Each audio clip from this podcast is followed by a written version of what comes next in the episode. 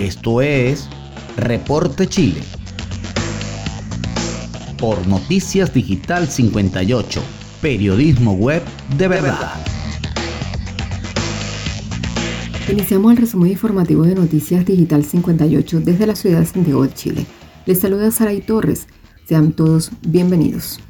Gobierno compromete ayuda por crisis migratoria. La crisis humanitaria y migratoria que se vive en el norte del país no ve una pronta solución, tanto para los habitantes de la zona como para los migrantes. Es por esto que este martes, desde el Ministerio del Interior, comprometieron ayuda humanitaria para los próximos días. Respecto a la ayuda, el ministro del Interior, Rodrigo Delgado, afirmó que estará dirigida fundamentalmente a familias que tengan niños. En los próximos días vamos a anunciar nuevas medidas con respecto a cómo vamos a apoyar a estas familias para que puedan estar de una mejor manera, ya sea el punto de vista sanitario o del punto de vista también de la colaboración, agregó. Desde la cartera también informaron que aumentaron el control en la frontera para evitar más ingresos irregulares. Además, durante la jornada, personal de eh, extranjería de la PDI realizó un operativo para identificar a los cientos de migrantes irregulares que circulaban por Iquique, para así iniciar su proceso de regularización que tardará cerca de seis meses. En dicha ciudad, la crisis migratoria se ha ido agudizando. Ya son cerca de 100 personas que llegan por distintos medios cada 24 horas.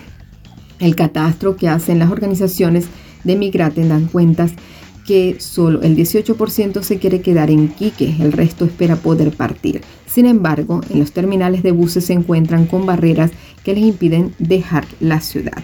La gente no es que quiera quedarse en Iquique, la gente quiere ir donde está un familiar. Mucha gente los espera, un familiar que no está aquí, que tienen que irse a Santiago, a Copiapó, a La Serena y tantos requisitos no le dejan avanzar, sostuvo una trabajadora del terminal. Nos mantenemos en el tema. Gobierno anunció nuevas medidas de resguardo de fronteras y humanitarias por crisis migratoria.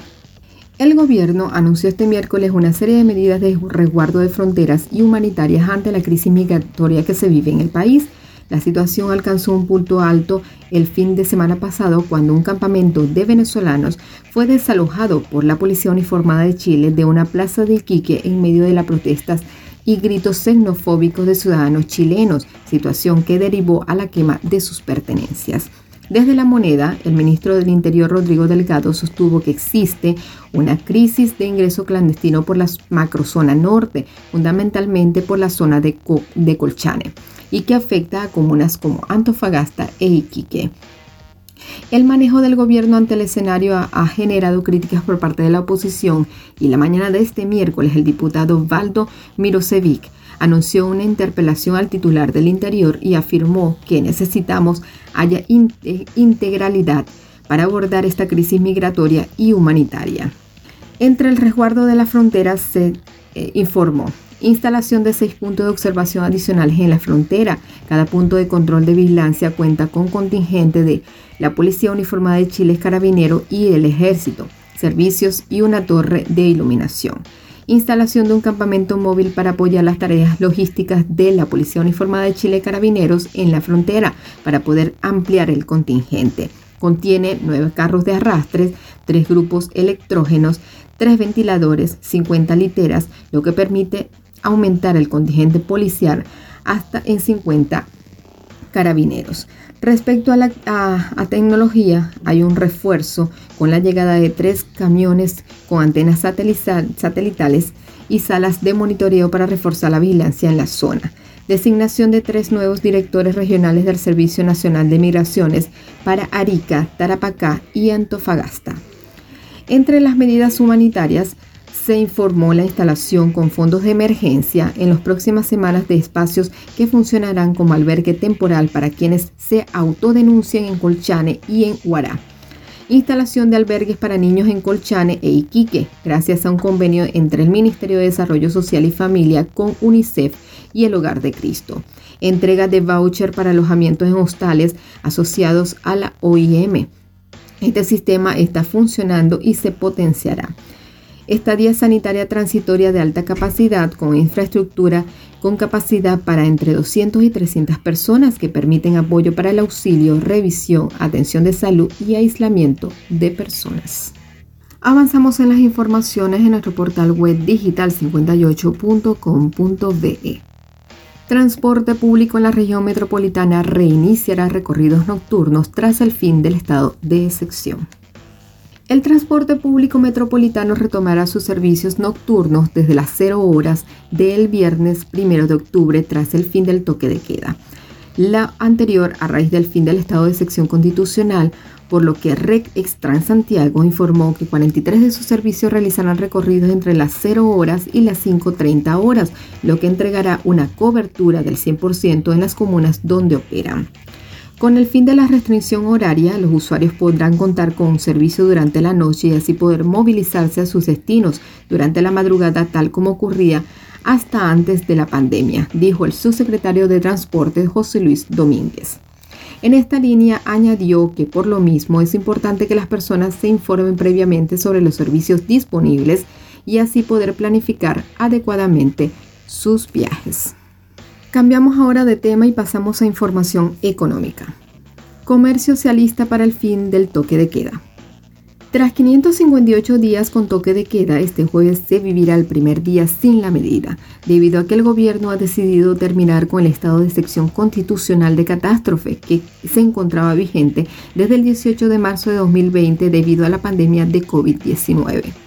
Ahora, desde el transporte público hasta los cines, pasando por bares, restaurantes y el comercio en general, incluyendo a los repartidores, se preparan para extender sus horarios adaptándose a este nuevo escenario.